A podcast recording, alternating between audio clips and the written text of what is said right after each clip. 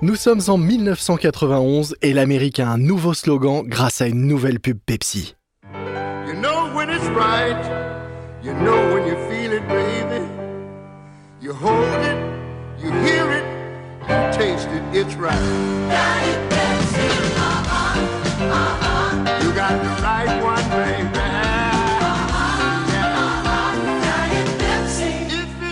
La chanson Hein Hein, interprétée par Red Charles, devient le nouveau refrain populaire des cafétérias des écoles au comité de direction. Partout, sauf au siège de Coca-Cola à Atlanta. Pour Roberto Guadzetta, le directeur général de Coca-Cola, ce Hein Hein est la goutte d'eau qui fait déborder le vase. Dites-moi, mais comment se fait-il que Pepsi produise toujours les meilleures pubs? Cela fait des années que Coca-Cola n'a pas sorti de publicité qui a marqué les esprits. Le rebond de Coca-Cola classique s'estompe. Pendant ce temps, Pepsi gagne de nouveau du terrain et ses ventes en supermarché sont en hausse. Don Kiyu, le responsable des opérations de Coca, sent aussi qu'il est plus que temps d'agir. Il est temps de mettre la pression sur McKen Erickson, leur créatif doit faire mieux. Guadzetta non plus n'est pas satisfait des dernières campagnes. Il a récemment entendu parler de la CAA, une puissante agence d'artistes à Hollywood qui ambitionne de bouleverser le monde de la publicité. Il se dit que faire collaborer son agence de Madison Avenue et ses agitateurs d'Hollywood pourrait donner un résultat original. Il ordonne donc à McKen Erickson de travailler avec la CAA sur la prochaine campagne de Coca-Cola. Nous sommes en 1992 au siège de Coca-Cola à Atlanta. Les créatifs de l'agence McKen Erickson et ceux de la CAA sont réunis dans une grande salle de réunion, prêts à présenter leurs idées. Ils sont censés collaborer, mais des deux côtés, on sait très bien que c'est en réalité un combat à mort. Un contrat publicitaire annuel de 600 millions de dollars est en jeu. L'équipe de McKen Erickson est confiante. Elle pense que la CIA brasse du vent avec ses déclarations prétentieuses selon lesquelles ils ne produisent pas de publicité mais des mini-films.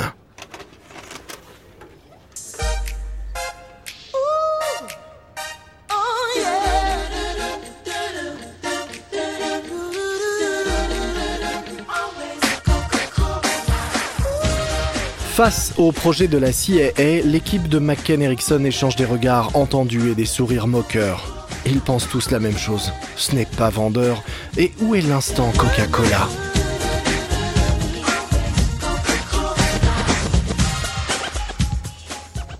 C'est alors qu'ils se rendent compte que Kiyu, lui, semble apprécier.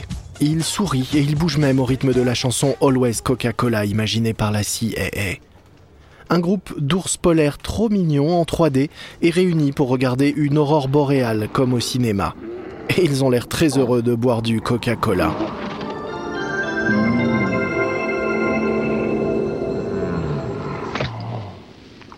Kiyu se penche en avant. Il a 66 ans mais il a les yeux grands ouverts et il est ravi comme un enfant le matin de Noël. Un employé de McKen Erickson glisse une note à son collègue assis à ses côtés. Il a écrit Nous sommes morts. Les ours polaires de Coca-Cola deviennent l'une des publicités les plus emblématiques et populaires de 1993. Coca-Cola a enfin trouvé une réponse aux pubs de Pepsi avec toutes ses stars. Mais tandis que Coca-Cola fait la fête sur les écrans, le business du soda semble perdre de son pétillant. La guerre du cola, qui dure depuis plus d'un siècle, va connaître un nouveau rebondissement. Une tempête se prépare et le premier coup de tonnerre vient d'une enseignante de Californie.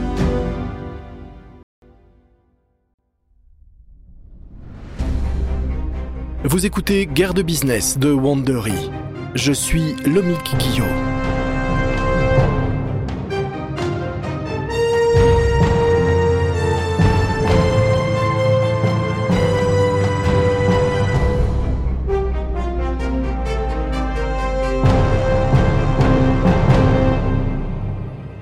Voici déjà le dernier épisode de notre série Pepsi contre Coca-Cola, la révolte des sodas.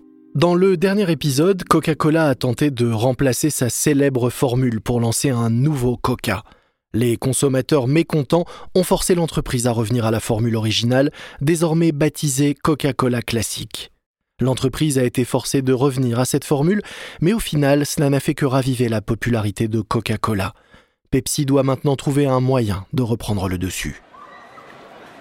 Nous sommes en 1999 dans une classe du lycée de Venice à Los Angeles. Dans la classe de Jacqueline Domac, un étudiant a une question. Madame Domac, vous nous dites que le jus de fruits est meilleur pour la santé que le soda Alors pourquoi il n'y a pas de jus de fruits dans les distributeurs automatiques de l'école? Ce commentaire laisse Domac pantoise. C'est une très bonne question et elle n'a pas la réponse. Alors, après les cours, elle envoie un message à l'administration de l'école pour leur demander de mettre du jus de fruits dans les machines. Le lendemain matin, elle trouve une réponse dans sa boîte mail. Nous ne pouvons malheureusement pas répondre favorablement à votre demande. Vendre du jus de fruits violerait notre contrat avec Coca-Cola. Madame Domac n'en revient pas. Elle creuse donc la question est-ce qu'elle trouve la met en colère? Très en colère. Le lycée de Venise a conclu un accord qui limite le choix de boissons proposées aux élèves aux produits Coca-Cola. Et l'établissement où enseigne Madame Domac n'est pas le seul. Pratiquement tous les lycées d'Amérique ont un contrat similaire avec Pepsi ou Coca-Cola. L'enseignante décide de divulguer le contrat qui lie l'école avec Coca-Cola au Los Angeles Times. Lorsque le journal révèle l'emprise que les géants du soda ont sur le système scolaire, l'affaire déclenche de nombreuses réactions indignées. Des campagnes pour réclamer des boissons plus saines pour les élèves sont lancées à travers le pays. Et finalement, Domac et ses étudiants persuadent le district scolaire de Los Angeles de retirer le soda des distributeurs automatiques de l'école. Pour Coca et Pepsi, ce n'est qu'un signe de plus de la grogne du public qui est en train de monter contre leur cola. Les Américains sont désormais les personnes les plus grosses de la planète et beaucoup accusent le soda d'être à l'origine de leur prise de poids. Et maintenant que l'Amérique commence à prendre conscience de son problème d'obésité, les gens commencent à réduire leur consommation de boissons sucrées. De quoi changer la donne dans la lutte que se mènent Pepsi et Coca pour la domination du marché. Nous sommes en novembre 2000 au siège de PepsiCo à Purchase dans l'état de New York et un drôle de bruit, plutôt inhabituel ici, s'échappe des bureaux de la direction. Les employés tendent l'oreille Est-ce la chanson Raindrops Keep Falling on My Head? Les cadres, surpris, n'ont pas à chercher bien longtemps pour savoir qui peut fredonner ça. Celle qui chante ne peut être qu'Indra Nui, la directrice financière. Nui est l'une de ses hauts potentiels, une des étoiles montantes de PepsiCo. Sa carrière a débuté à la fin des années 70 par un passage chez Johnson Johnson en Inde, son pays d'origine. Elle a obtenu son MBA à Yale et travaillé pour un certain nombre de grandes entreprises comme Motorola avant de rejoindre PepsiCo en 1994. Comme le dit le patron de PepsiCo, Roger Enrico, elle est motivée, drôle, mais surtout elle semble posséder une imagination débordante qui pourrait bien l'aider à réinventer l'entreprise. Noï chante toute seule en se dirigeant pieds nus vers son bureau, une canette de Pepsi à la main. Les cadres haussent les épaules et reprennent leur travail. À la longue, ils se sont habitués au caractère excentrique de Noui. Ils savent aussi qu'elle doit être tendue car elle s'apprête à passer le coup de fil le plus important de sa carrière. Une fois à son bureau, Noui ouvre son Pepsi, en avale une gorgée et prend le téléphone pour appeler le patron de Quaker Oats. Pepsi veut racheter Quaker Oats, mais pas pour ses marques de céréales pour le petit déjeuner, non. Ce qui intéresse Pepsi, c'est le Gatorade, la boisson énergisante de couleur fluo, qui est alors la plus populaire sur le marché et qui rapporte 1,8 milliard de dollars par an. Cela fait des mois que Pepsi et Quaker discutent de chiffres sans parvenir à se mettre d'accord. Alors aujourd'hui, y fait une dernière offre. Une belle offre, pense-t-elle. Elle appelle Robert Morrison, directeur général de chez Quaker Oats. Robert Indra à l'appareil, nous avons une dernière proposition pour vous. 2,2% des actions de PepsiCo. Ainsi, la valeur de Quaker passera à environ 14 milliards de dollars. C'est bien au-dessus de votre valorisation actuelle. Mais Morrison sait que d'autres sociétés s'intéressent à la sienne et qu'elles attendent dans les coulisses prêtes à dégainer leur offre si celle de PepsiCo échoue. Je suis désolé, c'est pas suffisant, on se retire de la discussion. Pour Nui, c'est un coup dur. Les consommateurs délaissent les sodas sucrés et les chips et snacks salés qui sont au cœur du business de PepsiCo. Elle sait que Pepsi doit proposer des produits plus sains. Elle a déjà orchestré le rachat de Tropicana, la marque de jus de fruits, par Pepsi. L'acquisition de Quaker Oats aurait été une belle prise au service de cette nouvelle stratégie. Mais après l'échec de l'offre de Pepsi, on dirait bien que quelqu'un d'autre cherche à mettre la main sur Quaker Oats. Quand il apprend que le deal avec Pepsi ne se fera pas, Douglas Daft, le directeur général de Coca-Cola, passe à l'action. Il sait que Nestlé, entre autres compagnies, lorgne sur Quaker Oats. Réussir à racheter Quaker Oats au nez et à la barbe de ses concurrents serait une belle manière pour Daft de marquer sa première année à la tête de Coca. Deux semaines plus tard, Daft propose à Morrison un montant de près de 16 milliards de dollars. Il ne manque plus que l'accord du conseil d'administration de Coca-Cola pour finaliser l'acquisition. Nous sommes le 21 novembre 2000, en milieu d'après-midi. Daft vient d'arriver au Saint-Régis, un hôtel de luxe à Manhattan. Le conseil d'administration de la Coca-Cola Company attend à l'intérieur. De l'autre côté de la ville, Morrison et la direction de Quaker Oats au grand complet sont dans les bureaux d'un cabinet d'avocats de New York. Ils ont mis du champagne au frais, prêts à être débouchés dès qu'ils recevront l'appel de Daft scellant le deal. Ça ne devrait pas être très long, pense Morrison. Quelques heures tout au plus. Deux heures passent, puis trois heures. Et toujours pas d'appel. La nuit commence à tomber et toujours rien. Morrison n'arrête pas de regarder sa montre, encore et encore. Il est 20 heures, mais que fait Daft? À l'hôtel Saint-Régis, Daft patauge un peu. Il était si pressé de finaliser le deal avec Quaker Oats qu'il n'a pas encore partagé tous les détails de l'accord avec les membres du board de Coca-Cola. En fait, c'est même la première fois qu'il découvre la nature du deal et Daft a plus de mal à les convaincre qu'il ne le pensait. N'oubliez pas l'enjeu de cet accord, c'est Gatorade. La marque rapporte déjà beaucoup, mais imaginez, une fois que nous aurons Gatorade dans notre réseau de distribution mondiale, les ventes pourraient être encore plus importantes. C'est une opportunité qui ne se présentera pas deux fois. Parmi ceux qui écoutent Daft se trouve le fameux Warren Buffett. Il est non seulement membre du conseil d'administration de la société, mais c'est aussi le plus gros actionnaire de Coca-Cola. Buffett se dépêche de finir, de mâcher quelques bonbons et les avale avec une gorgée de cherry coke. Puis il prend la parole pour donner son avis. Je ne pense pas que ce soit une bonne idée. Daft en a l'estomac retourné. On aura certes Gatorade, mais on hérite aussi du business des céréales de Quaker. Que va-t-on faire d'un paquet de céréales? Et puis, cet accord va entraîner le paiement de nombreuses taxes et je ne veux pas donner tout cet argent au gouvernement. Daft sait qu'il a perdu la bataille. Le conseil soutient Buffett. Le deal avec Quaker Oats est tout simplement abandonné. Lorsque Nui apprend la nouvelle, elle revient à la charge avec sa proposition et cette fois, elle remporte la donne. Mais alors que Pepsi commence à se diversifier dans les produits plus sains, la guerre du cola fait rage. Les ventes de Pepsi battent un peu de l'aile depuis que Coca a lancé ses nouvelles pubs avec ses adorables ours polaires. Les ventes en supermarché ont de nouveau chuté. Malgré tous ses efforts, Pepsi n'arrive toujours pas à détrôner Coca-Cola. Mais en 2001, Pepsi est de nouveau prêt à se battre avec une nouvelle arme qui s'appelle Britney Spears.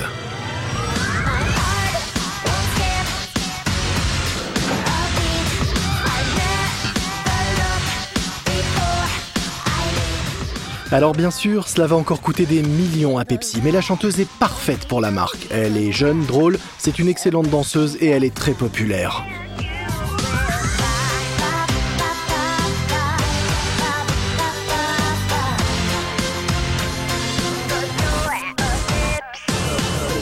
Avec elle, Pepsi espère reproduire le même coup qu'avec Michael Jackson dans les années 80 et frapper de nouveau les esprits.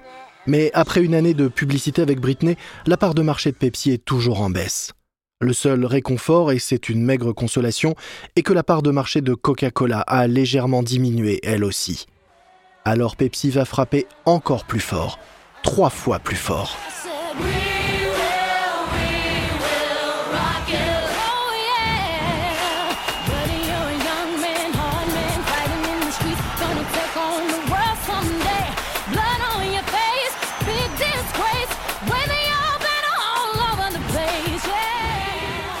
Britney Spears, Beyoncé et Pink, Pepsi réunit trois méga stars de la chanson pour reprendre toutes les trois le tube de Queen, We Will Rock You.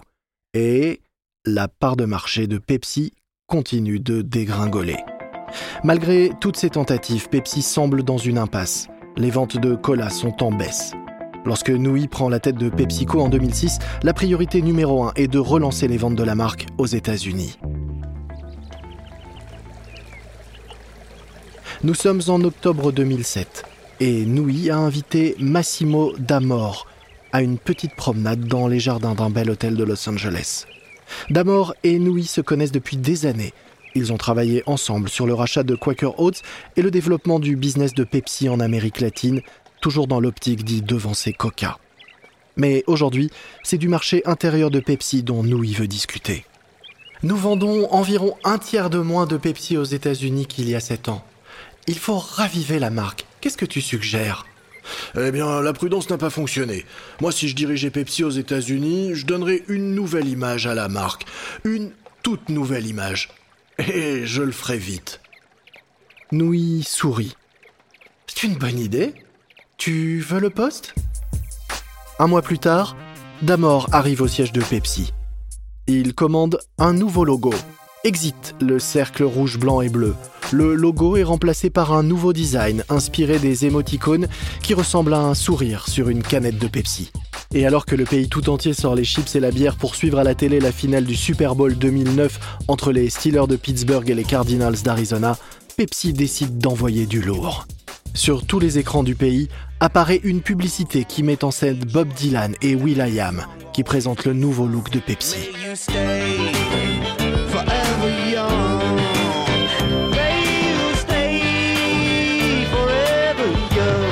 Every generation refreshes the world. Mais le coup imaginé par Damor fait flop. Un an plus tard, Nui détaille sa nouvelle stratégie aux investisseurs, expliquant que son objectif est que les produits sains représentent une part du business plus importante pour Pepsi que le soda à l'horizon 2020. En faisant cela, Nui cherche aussi à minimiser les effets de la guerre avec Coca, comme si chacun avait trouvé l'équilibre en se partageant le marché. Et c'est effectivement le cas, pour l'instant. Car ce qu'elle ignore, c'est que chez Coca, on s'apprête à frapper un grand coup avec la plus grande offensive contre Pepsi menée depuis la Seconde Guerre mondiale.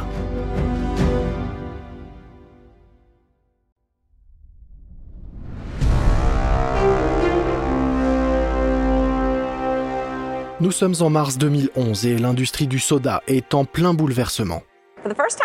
Pour la première fois, les ventes de Coca Light ont dépassé Pepsi aux États-Unis. C'est une nouvelle rafraîchissante pour Coca-Cola qui produit désormais les deux boissons gazeuses les plus vendues en Amérique. Mais du coup, on se pose la question est-ce la fin de Pepsi?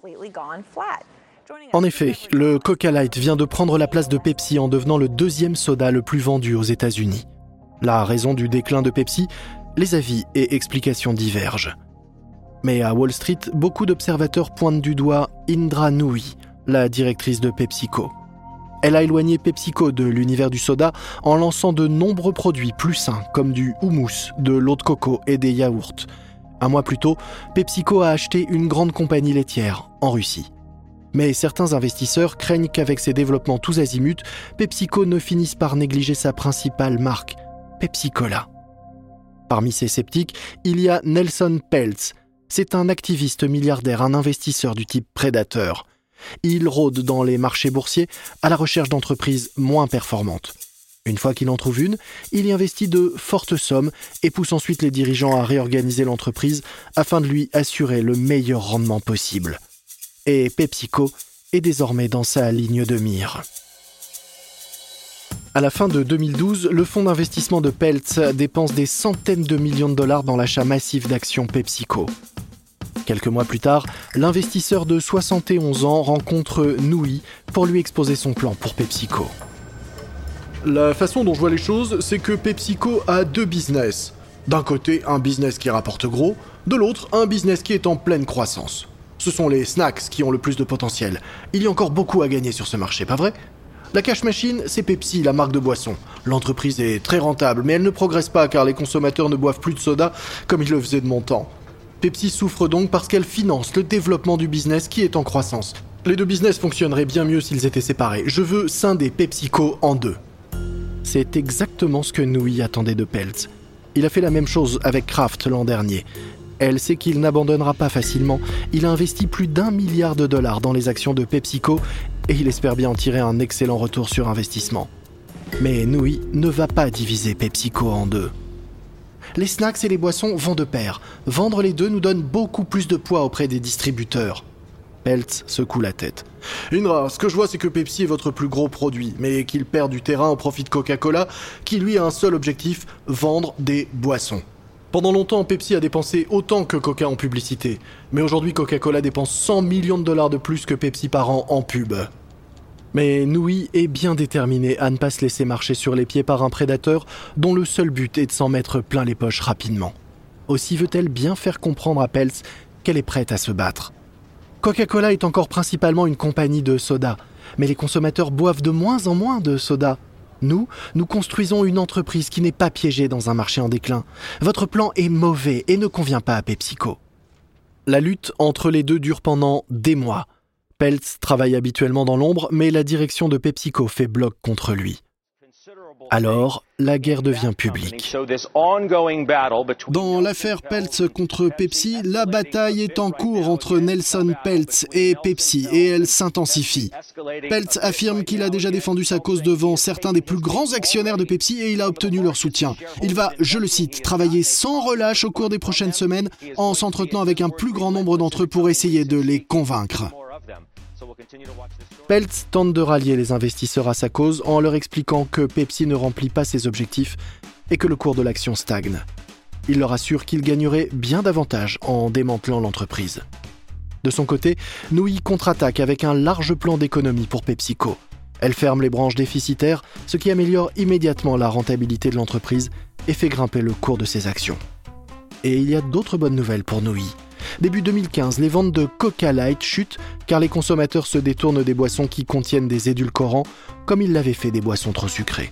Cela permet à Pepsi de reprendre sa place de numéro 2 du soda aux États-Unis, tout en continuant à développer son offre de boissons et de produits diététiquement corrects. Ces bonnes nouvelles permettent à Peltz et Nui de convenir d'une trêve. Ok, Peltz n'a pas réussi à scinder PepsiCo comme il le voulait, mais malgré tout, il est content. La pression qu'il a mise sur PepsiCo a permis d'améliorer la rentabilité et de faire grimper le cours de l'action. En 2016, Peltz cède l'intégralité de sa participation dans PepsiCo. Il part en empochant une plus-value de 50% sur son investissement d'un milliard de dollars. Mais tandis que Pepsi développe des produits plus sains, Coca-Cola prend une direction différente. L'entreprise d'Atlanta n'est pas prête à abandonner le soda.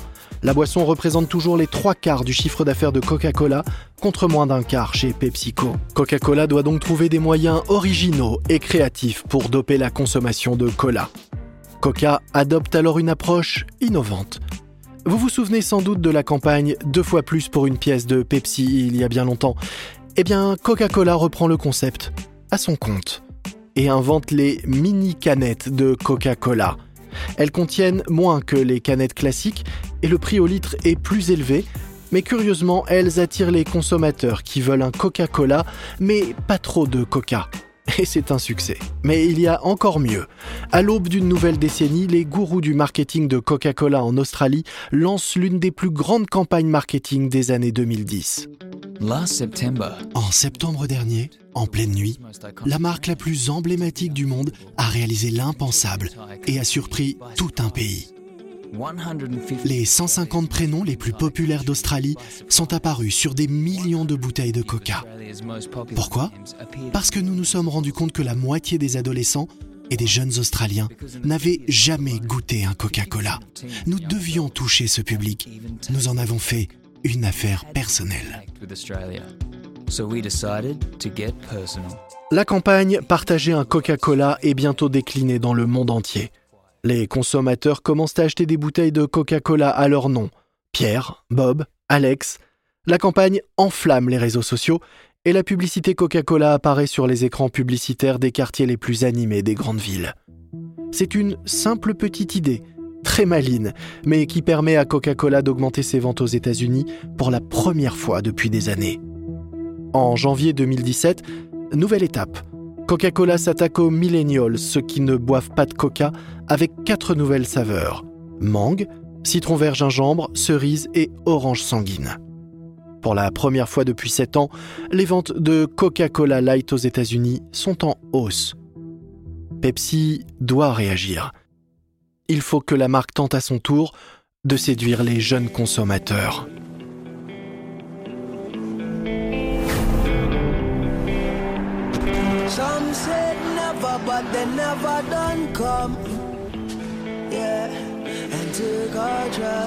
En avril 2017, Pepsi lance une nouvelle publicité qui va faire parler d'elle, mais pas pour de bonnes raisons.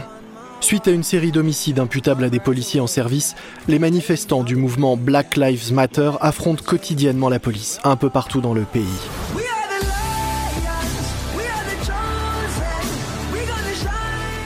Au milieu de cette tempête, Pepsi a décidé de faire appel à Kendall Jenner, mannequin et demi-sœur des Kardashians, la tribu connue pour être célèbre. Dans la publicité de Pepsi, Kendall Jenner rejoint une foule de jeunes manifestants de toutes origines alors qu'ils affrontent des dizaines de policiers.